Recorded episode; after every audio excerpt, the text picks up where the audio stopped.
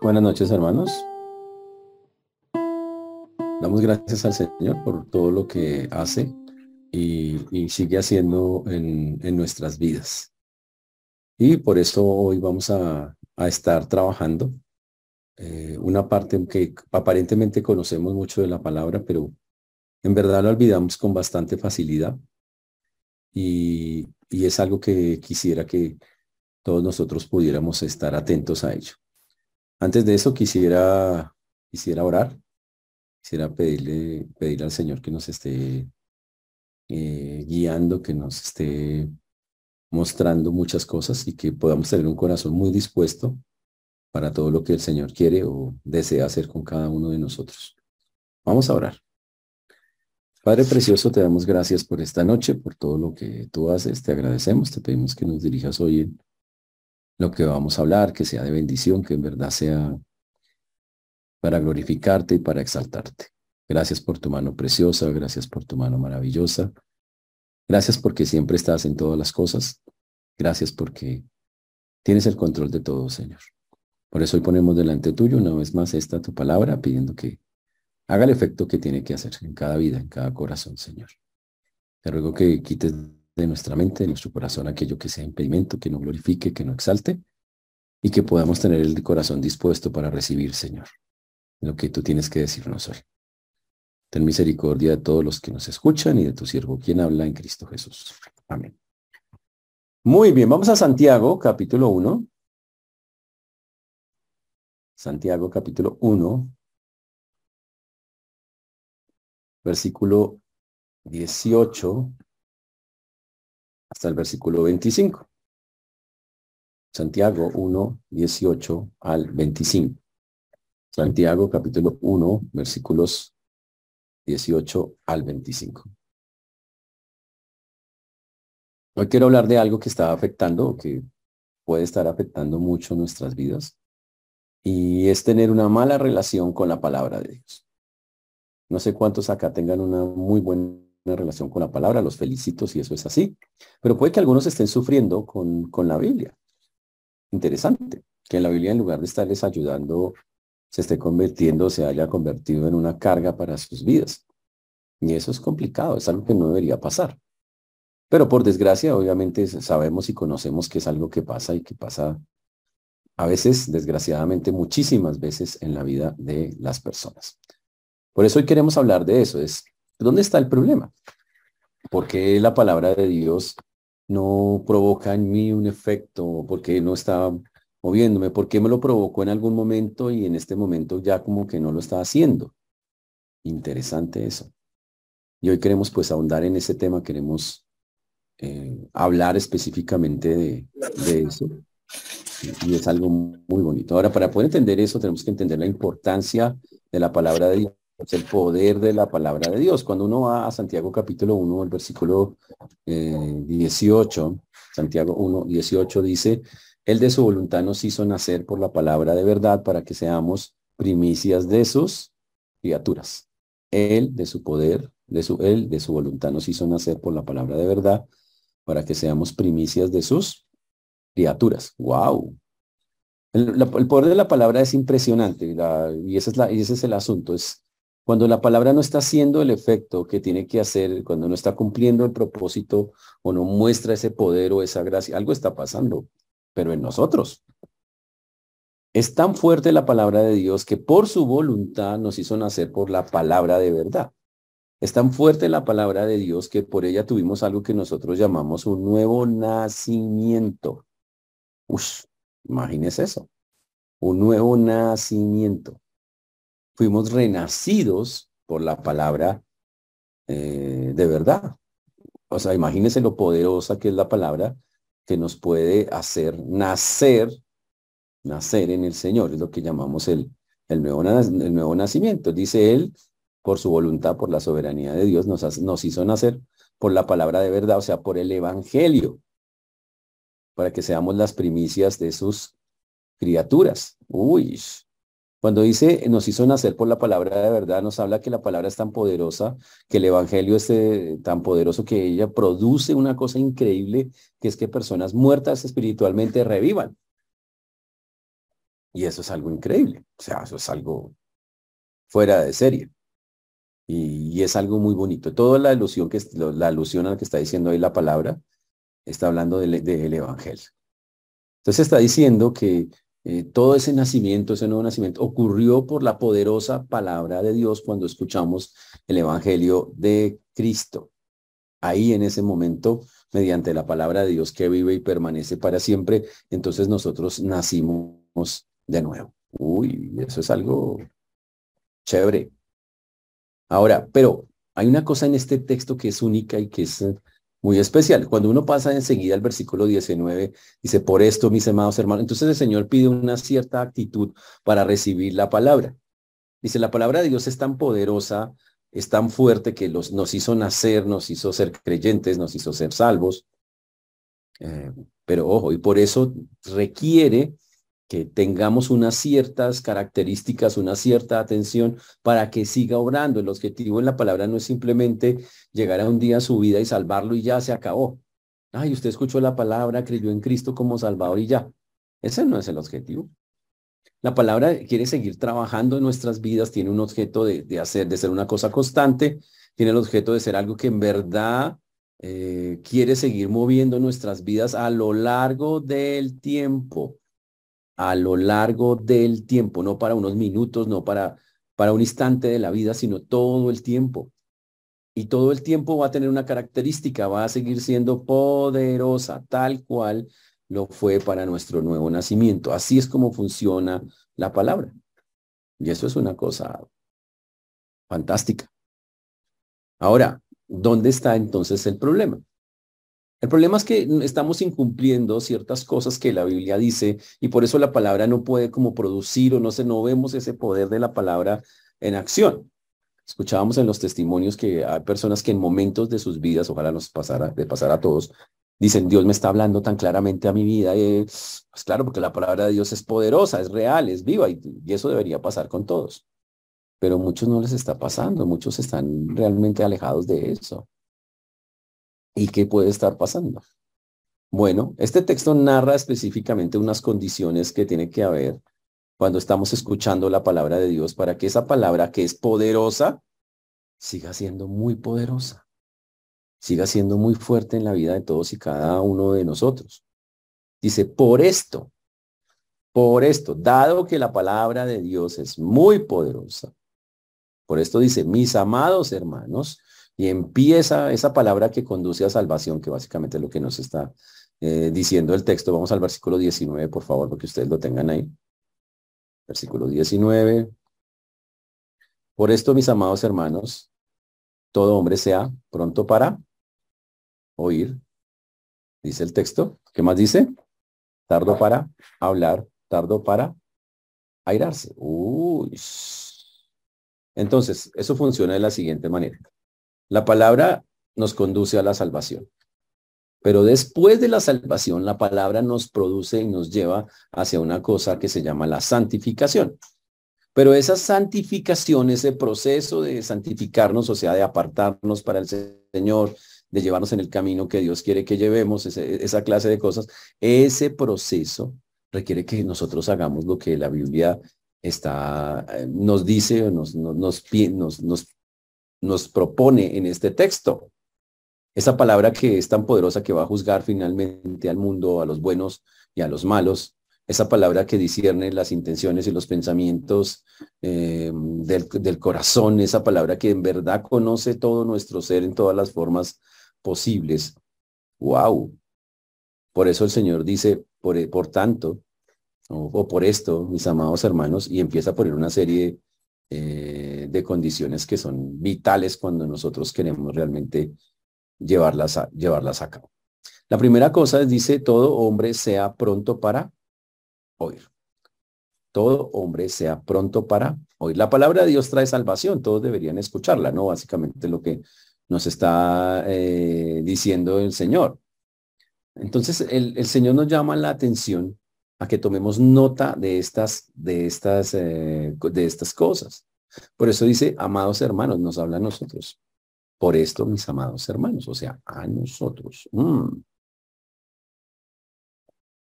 Y básicamente la exhortación que está escribiendo Santiago acá tiene que ver, es como un, es un llamado de atención a que el cristiano le ponga cuidado, le ponga atención a las escrituras. Que el cristiano se ponga serio con las escrituras. Es lo que está diciendo. Por eso el texto lo dice en esos términos. Todo hombre sea pronto, sea rápido. Ush, esté muy dispuesto. Y usted dice, pero pastor, no todos los días estamos dispuestos para oír la palabra de Dios. Es cierto, no todos los días estamos dispuestos. Pero si fuera de, de, de, de, lo que uno quisiera, pues entonces, ¿qué hacemos? Pero el Señor nos está llamando, oiga, esté pronto, esté rápido, está pronto para oír. Obviamente también eso quiere, tiene que ver con obediencia, claro está. De eso se trata. ¿Por qué tengo que estar pronto para oírlo? Porque la palabra de Dios, como usted lo sabe, eh, segunda Timoteo 3, 16, 17, es inspirada por Dios y es útil para enseñar, para rearguir, para corregir, para instruir en justicia, a fin de que el hombre de Dios sea perfecto, enteramente preparado para toda buena obra. Y por eso de ahí es, es, tenemos que tener claro, para Dios el que nosotros tomemos con seriedad la palabra eh, hace que nosotros tengamos que ser supremamente serios con todo lo que escuchamos respecto a la palabra de Dios. Ese es en Mateo capítulo 15, versículo 7, dice una verdad que es muy grave y que habla pues del pecado que se comete cuando no le ponemos cuidado a la palabra. Ese es el asunto. Dice, y me, vamos allá a Mateo 15, 7, un instante. Mateo capítulo 15, versículo 7. Mateo 15, 7. ¿Están ahí muchachos? Porque yo me perdí. Mateo capítulo 15, versículo 7. Muy bien. Mateo 15, 7 dice, hipócritas, bien profetizó de vosotros Isaías cuando dijo, este pueblo de labios me honra, mas su corazón está lejos de mí. Uy, eso suena pesado, ¿no? Pero es una verdad bastante grande. Este pueblo de labios me honra, pero su corazón está lejos de mí. No escuchar con atención la palabra es una queja constante de Dios, que nosotros no lo estemos haciendo. Y es algo complejo, bastante, bastante complejo. A veces nos volvemos religiosos y estamos escuchando la palabra, pero ella no produce ningún efecto eh, en nosotros. Básicamente deberíamos cumplir un versículo muy bonito de la Biblia que está en Primera de Samuel 3.10, la segunda parte. Cuando Samuel, Dios lo estaba llamando, eh, eh, hubo un momento en que Samuel dijo algo muy bonito. Eh, voy a ponerlo acá para que ustedes lo vean. Dice que vino Jehová y paró y se paró y llamó con la, como las otras veces, Dios llamando a Samuel. Samuel, Samuel. Entonces Samuel dijo, habla porque tu siervo oye. Uch. Allá deberíamos llegar nosotros. Que cuando usted escucha la palabra, en alguna de las maneras, en alguna de las formas, una predicación de cualquier persona, de la que sea, obviamente que sea bíblica, ¿no? Una palabra, cuando lee la Biblia, cuando escucha un mensaje. Usted, nuestra actitud debería decir, Señor, habla porque tu siervo oye. Y cuando hablamos de escuchar es difícil porque requiere pues prestar toda la atención, poner todo el interés, pero es algo que el Señor nos pide que hagamos cuando estamos frente a la palabra. Y wow, eso es lo que él, él quiere. Eso es, eso es lo que Él desea. Y el Señor quiere que en este sentido nosotros eh, entendamos y, que practiquemos esta parte es muy triste que la palabra no esté produciendo efectos en nosotros, pero la Biblia dice que seamos, sea pronto para oír, tardo para hablar, o sea, la palabra significa lento, increíble, ¿no? Lento para hablar, significa guarde silencio ante la palabra. Cuando la Biblia le hable, interesante, ¿no? Sea lento para empezar a hablar una vez la Biblia le ha hablado. Uy,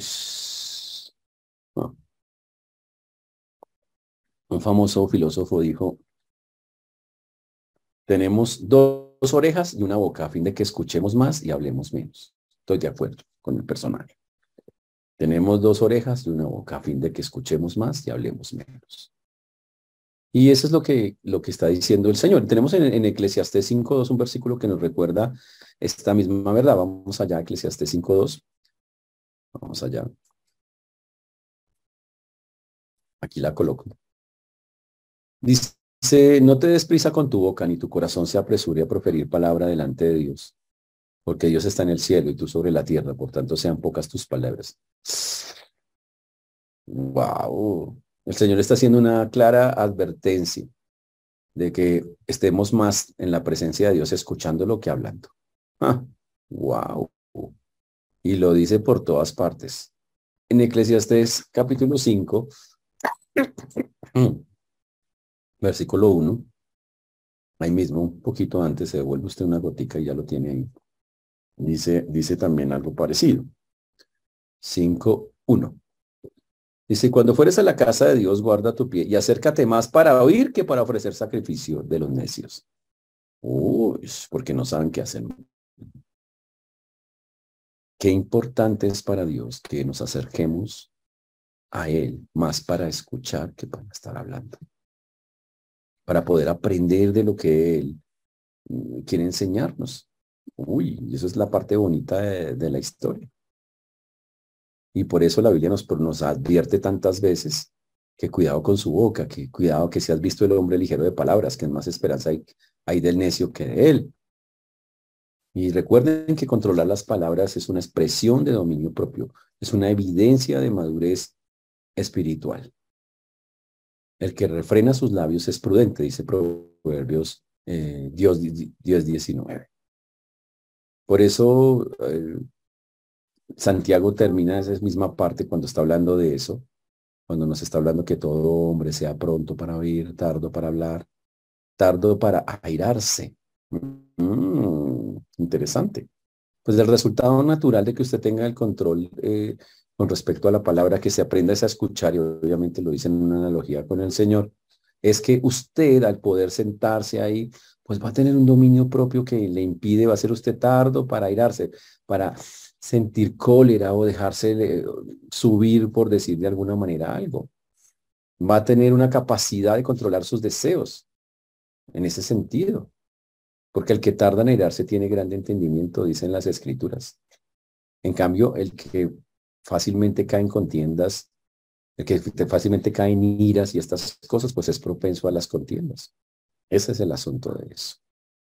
Entonces la ira produce muchas dificultades en la vida, pero ese es un asunto que el Señor básicamente está hablando desde la perspectiva de la palabra.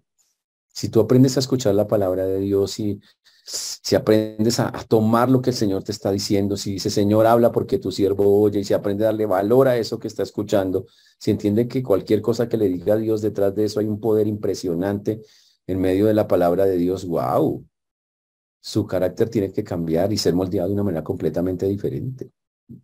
Es lo que, lo que el Señor nos dice normalmente en cosas como estas. Por una sencilla razón, porque la ira del hombre no obra la justicia de Dios.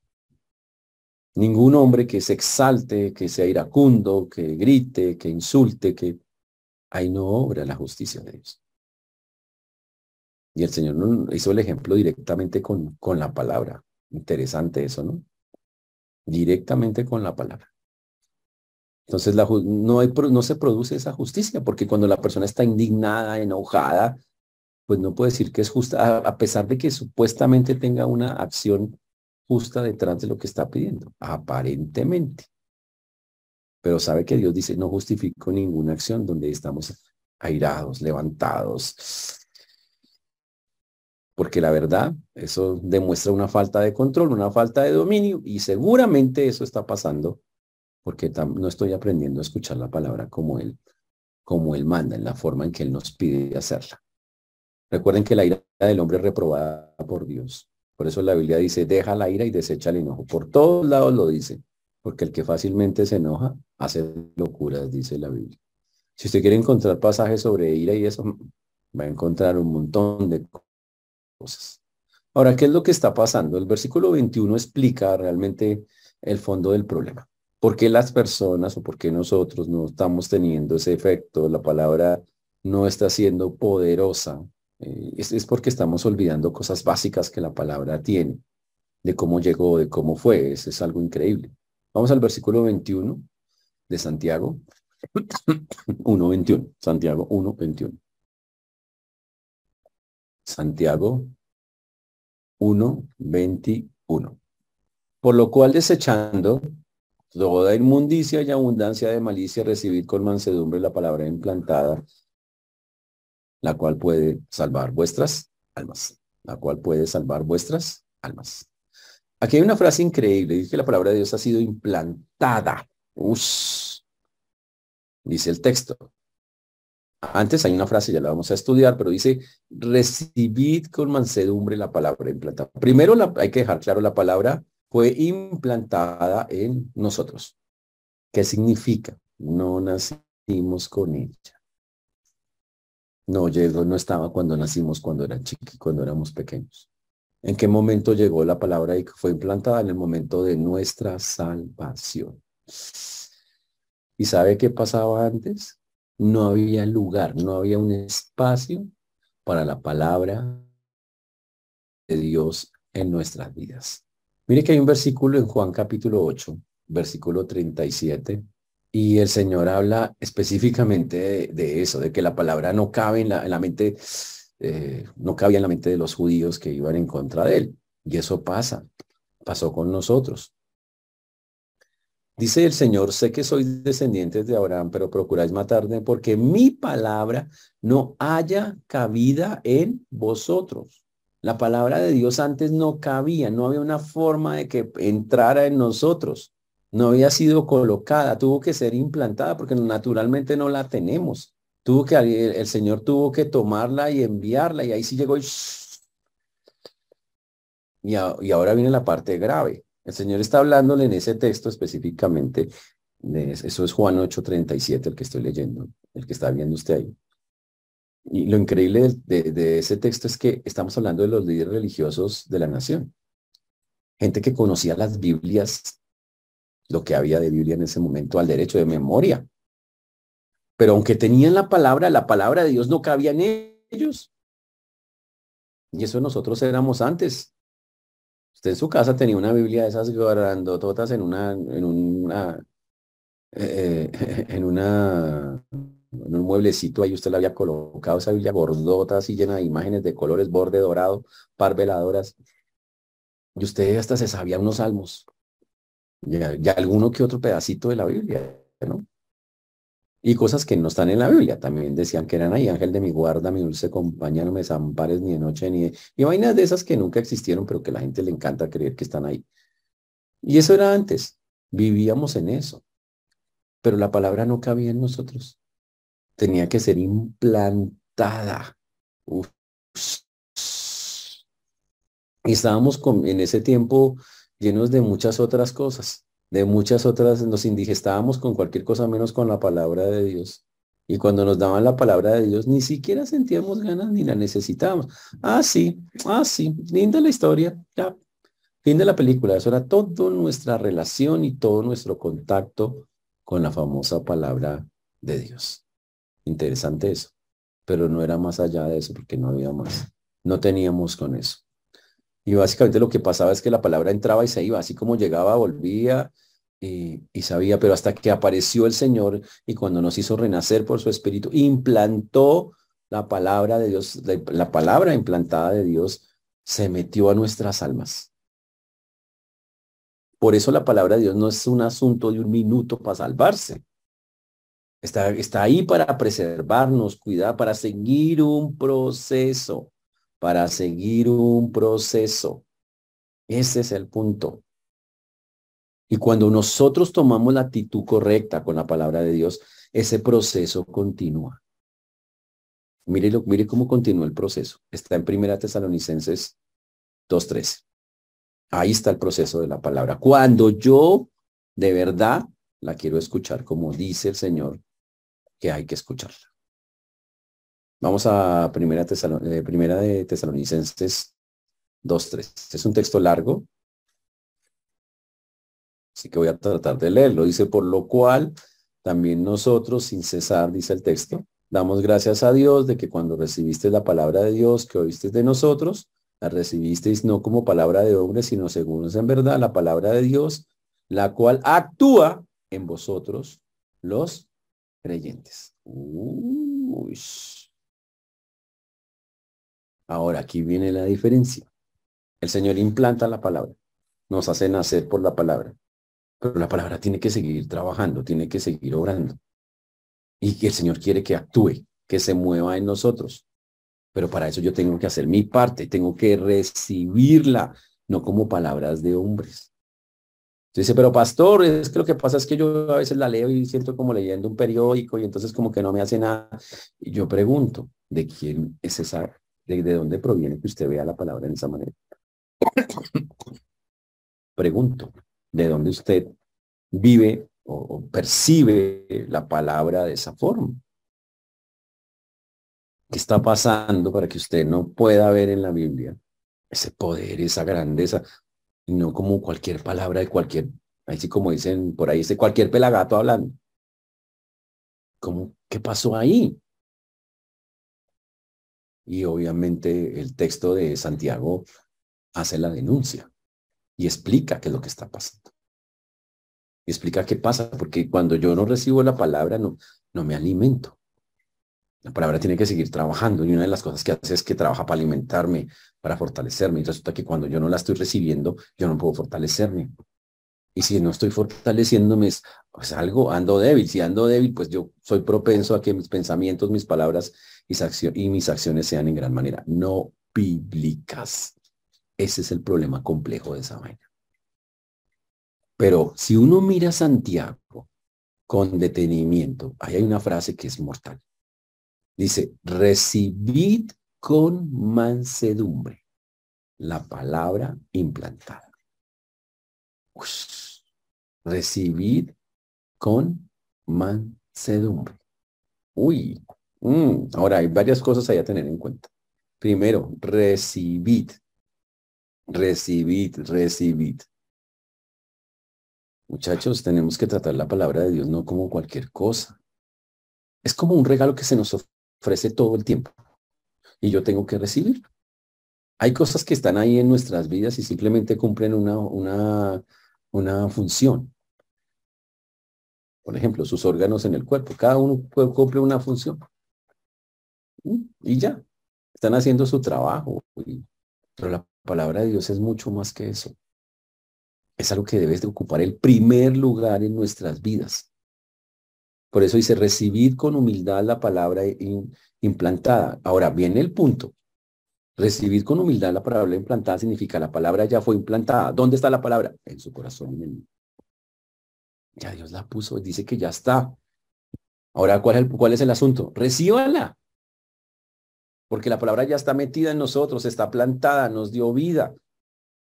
Ya está ahí. Es, un, es una semilla que fue implantada y nos dio la vida, nos hizo crecer.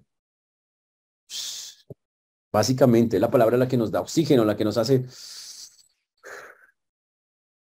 ¿Sabe por qué nosotros respiramos, vivimos, actuamos como creyentes? Porque la, porque la palabra ya está adentro, está produciendo unos frutos, ya está ahí y vivimos para recibirla. Uy, pero el problema es cuando no queremos recibirla. Que la Biblia dice que el Señor ya lo colocó, ya la implantó. ¿Y dónde está el problema? Si es poderosa para salvar nuestra, nuestras almas, si es tan fuerte y ha hecho tantas cosas y lo hemos visto su poder, dice recibir con mansedumbre. Cuando usted es una persona que nada lo alimenta, ya no le alimenta nada la palabra de Dios. Cuando usted lee un pasaje de la Biblia y dice, ay, ya me lo sé, al final el barco no se hunde. Al final no se lo comen los leones. Y ya usted se las sabe todas. Cuando usted tiene una actitud hacia la Biblia de que, ay, no, no me produce nada, y, escucha allí y escucha allá y parece que nada le, le, le alimenta, el problema es suyo. Totalmente. Y es una falta de humildad en el corazón. Mansedumbre. Es una falta de darle, de literalmente tomarla en la manera que el Señor lo dice. La tengo que oír con atención. Recuerden, por eso tenemos dos orejas y una boca, porque hay que oír más que hablar. Tenemos que oírla. Y tengo que tomarla mansamente. Y tengo que aprender a, tomarla, a escuchar. Yo entiendo, seguro hay personas que, parecen o, que a usted le pueden gustar más como dicen las cosas que otros. ¿Seguro? Seguro usted tiene sus predicadores favoritos, que le parece que, que tienen como una, una forma de decir las cosas que va más como, le, pega más a usted. Pero pilas con ser tan orgulloso de pensar que quienes no lo dicen de esa manera no están hablando de parte de Dios. Y pilas con llegar al punto donde ni siquiera con esos usted se satisface. En ese momento yo tengo que decirle, Señor, perdóname, porque mi corazón está lleno de orgullo. ¿Cómo no puedo? Además, recuerden, cualquier persona que hable, donde usted lo escuche, son solo instrumentos. Pero detrás de eso hay un Dios que está hablando a su vida. Hay un Dios que quiere decirle cosas que Él está hablando. Y por eso dice acá, eh, recibid con mansedumbre la palabra implantada. Ese es el asunto. Y obviamente podemos decir claramente que el, gran, una parte gigante del problema es que una época en que anhelábamos y deseábamos la palabra mucho y sentíamos un deseo grande de tenerla cerca y, nos, nos afectaba en el buen sentido de la palabra, nos motivaba, nos movía, no eso, pero llega un punto donde algunos dicen, no, ya no, ya no me mueve el piso, ¿qué pasó ahí? Y yo tengo que ser claro en eso, eso puede pasarle a todos, nos pasa a todos. Pero es porque la hemos dejado de mirar como la Biblia dice que hay que mirarla, hemos perdido la actitud hacia cómo llegar a ella. Hemos dejado de mirarla como lo que es, algo valioso, importante, le, hemos, le hemos quitado el lugar. La hemos minimizado en nuestra mente, en nuestro corazón. La hemos hecho pequeña, no tan valiosa. Y cuando la palabra pierde eso, ¿sabe qué? Cualquier noticia en la televisión suena igual de interesante. Ese es el gran problema de eso. Ahora, ¿cómo cambiar eso? Porque básicamente la exhortación que está haciendo Santiago es, oiga, no sea así. No, no seamos así. Sean prontos para oír, búsquenla. Y sabe que yo tengo, y yo entiendo que como seres humanos no, no todos los días vamos a sentir como esas ganas y esos deseos de, de estar escuchando la Biblia y la palabra y las cosas. Y, pero ¿sabe qué? Básicamente el texto dice, póngase a oír a Dios. Entienda que Dios le está hablando, Señor, gracias, enséñame. Pídale a Dios un corazón humilde para recibir, o sea, un corazón que sea enseñable. Mansedumbre implica que se deja enseñar, se deja domar, Señor, quiero un corazón enseñable, uno que, que quiera aprender de ti. Que lo dijo Pepito, Juanito, que el Señor, enséñame. Seguro todos tienen alguien que enseñarme. Mis hermanos en Cristo, los predicadores, los misioneros. Señor, dame un corazón así que, que, que, sea de esa manera. Porque cómo es posible que, que algo que me revivió, porque yo estaba muerto en mis delitos y pecados, y que me dio vida, que fue la palabra de Dios, no puede, no puede hacer algo tan fuerte. Tiene que ser con humildad. Enseñable. ¿Sabe qué significa también la mansedumbre? Disponibilidad para someterse. Disponibilidad para someterse. Uy, ¿sabe qué es lo contrario a recibirla con mansedumbre? Recibirla como con sospechas. Mm, como decir, mm, bueno, esta partecita sí, esto no, esto no me parece, esto me suena. No, eso no. O la recibes arrogante o la recibes humilde. Y si la recibes humilde, Señor, la certeza de que tú me estás hablando y, y, que, y, que, ayúdame a comprenderla, ayúdame a aplicarla y a, creerla. ¿Sabe que cuando abramos la Biblia alguien dijo, diga, háblele a Dios y dígale, Señor, confío en ti, me someto a ti. Necesito que me ayudes. Inclina mi corazón a que yo escuche lo que me tienes que decir. Inclina mi corazón a que yo ame tu palabra. Abre, abre mis ojos para que yo vea la grandeza de las cosas que me están mostrando, que no las veo a veces y no las percibo. Ayúdame a que mi alma se regocije en esas cosas que tú me revelas. Me rindo a tu voluntad, me rindo a esas verdades que me enseñas.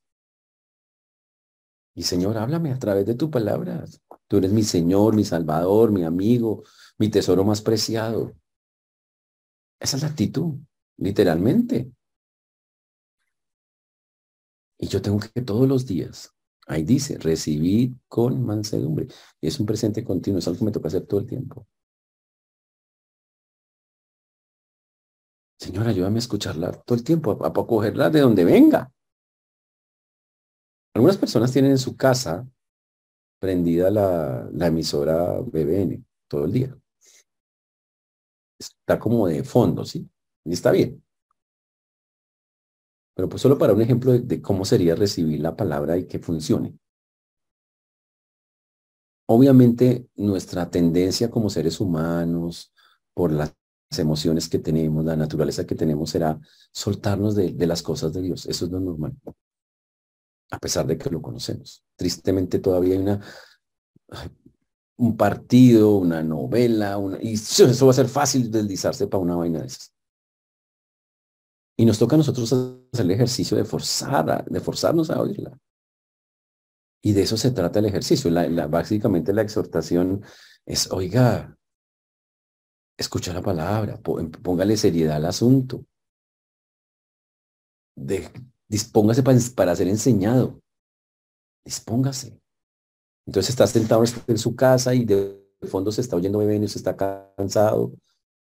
Diez minuticos que le ponga atención que en, una de las enseñanzas. Y después se sentó a otra hora y escuchó otro pedazo. Bueno, listo, hermano. Es esa disposición a dejar que Dios me enseñe. Que llegó un hermano y se puso a comentarle algo de la Biblia. O sea, que Dios le enseñe. Que fue a la iglesia y el pastor habló y Dispóngase a que Dios le enseñe. Que vino otro pastor que tal vez no dice las vainas como los dice el otro. Dispóngase a que Dios le enseñe. Que fue a un seminario o estaba estudiando un curso con maestros diferentes y algunos dicen más las cosas más claras y otros las dicen menos. Dispóngase a que Dios le enseñe. Aprenda, sea como una esponjita, absorba. Cada día necesitamos de Él. Cada día necesitamos de Él. Nosotros necesitamos respirar eso, eso es lo que, lo que nos está diciendo el texto. Porque toda la escritura es inspirada por Dios y útil para enseñar, para reargudir, para corregir, para destruir en justicia. Y cuando la palabra dice recibir es una palabra muy interesante. ¿Sabe qué significa recibir en el griego? Dele la bienvenida. Es como, uy, tan chévere, es como, es como, como, como si lo invitaran a una fiesta muy, muy chévere que usted quería ir. Es como si lo invitaran a algo muy bueno. Y me temo que muchos no la estamos recibiendo como es. Y no estamos, la Biblia no está haciendo ningún efecto, ni, ni como dice Tesalonicenses, que produce cosas, actúa y no está actuando.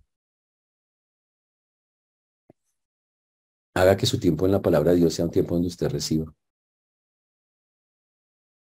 Haga que se cumpla lo que dice la Biblia en el Salmo, en el Salmo 1,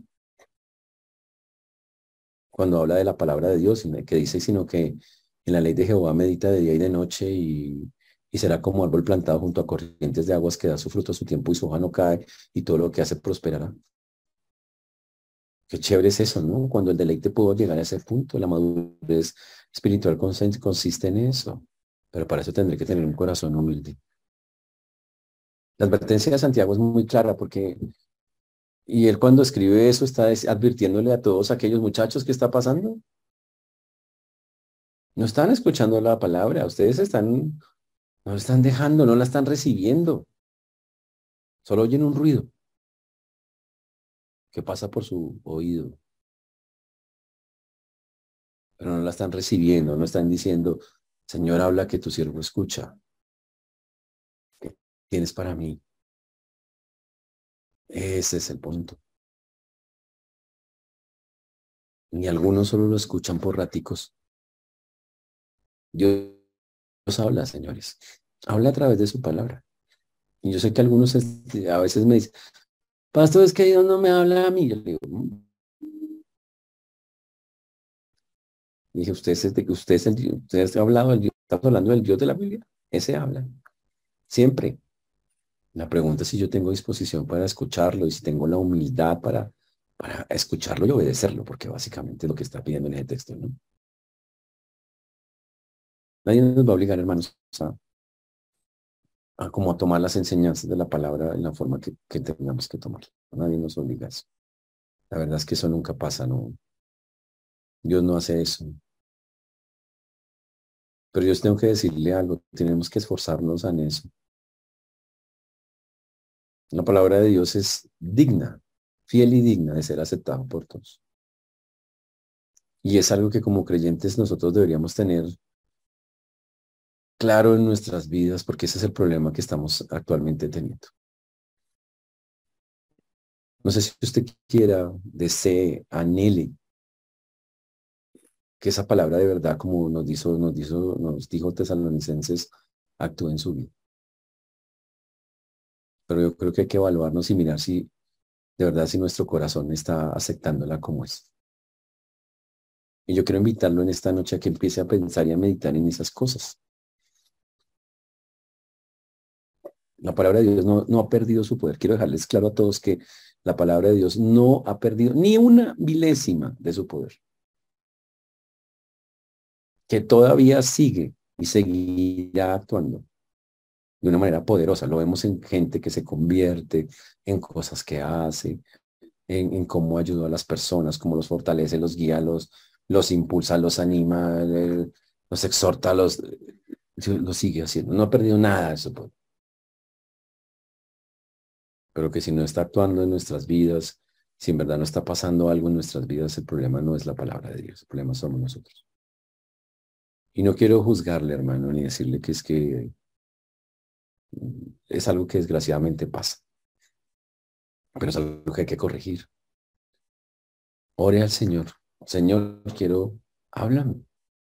Quiero de verdad que me hables. Quiero que, que en verdad, wow, tu palabra haga un efecto en mi corazón, que actúe. Vamos a orar así. Señor, que tu palabra actúe en nosotros. Esa es una oración sencilla, está en la Biblia que tu palabra actúe en mi vida, que sea visible en mi vida y que lo pueda mostrar a otros. Pero lo más importante, evalúe si hay humildad en su corazón para recibirla. Humildad, disposición para recibirla. Y si no la hay, dígale, Señor, la necesito, yo necesito disponerme cada mañana, cada día. Es un regalo gigante, es como algo muy bonito que llega, que Dios tiene para mí todos los días. Ayúdame a leer la compasión. Así como se apasionan viendo partidos y, y hablando de todas vainas, digan, Señor, quiero leer la compasión con... No como algo como que leo para que para dormir, como algunos lo usan a veces tristemente. Dígale, necesito que como dice la palabra, recibid recibir esa palabra que implantaste en mi corazón. Ya sé que está ahí. Ayúdame que yo la reciba, que la acepte, que me deje enseñar de ella. Porque entonces voy a aprender a pensar como tú piensas y voy a vivir como tú quieres que yo viva. La única manera. Por eso, señores, los animo. Que el Señor nos guíe en esta verdad que hemos estudiado el día de hoy y que podamos de verdad estar meditando, pero más importante, como dice ahí el texto, de verdad llegar al punto donde le damos ese valor, donde podemos decir, y ojalá en testimonios como muchos, como algunos que a veces hemos escuchado, escuchar, mire Dios, la palabra actúa en mi vida de esta manera, porque eso tiene que ser algo normal en la vida de nosotros. La palabra tiene que actuar en nosotros. Y los animo a que actúe, señores. Y estaremos orando para que Dios usted disponga su corazón y el Señor nos muestre y actúe y usted nos cuente en testimonios acá, mire que el Señor actúa en mi vida de tal manera actuó de tal manera. Y la palabra me, me cogió, hizo eso, esto es lo que tiene que pasar. Solo una cosita más que dice el texto en el mismo versículo 21, eh, por lo cual desechando toda inmundicia y abundancia de, de malicia. Para poder hacer eso con humildad y mansedumbre, solo Santiago pone una, una advertencia, dice, desechando toda inmundicia y abundancia eh, de malicia. Significa dejando definitivamente a un lado todo lo sucio, corrompido, despreciable para Dios, dejando a un lado todo aquello que, y eso implica cosas que pensamos, que hablamos o que hacemos. Y habla de una acción que tengo que hacer yo. Nadie manda por eso. Una lucha, no, no es fácil, no es, pero es una tarea que el Señor nos pone desechando toda inmundicia, todo. Y en eso también necesitamos al Señor. Y básicamente lo que está diciendo es que el cristiano tenemos que renunciar a, todo aquello que, que, me está quitando esa relación con la palabra. A veces es usted mismo con sus pensamientos y filosofías. A veces Satanás alterando su mente, poniéndole ideas que nada que ver. Pero en todos los casos, usted y yo podemos ir a Dios, Señor, ayúdanos. Quiero que tu palabra, recibirla, que eso que implantaste lo reciba, lo viva, eso es lo importante en ese, en ese asunto. En conclusión, Señor, me quiero inclinar con sumisión a tu voluntad. Me quiero, eh, quiero estar acatar a cada una de tus disposiciones. Quiero ser dócil ante lo que tú me dices. Quiero recibir.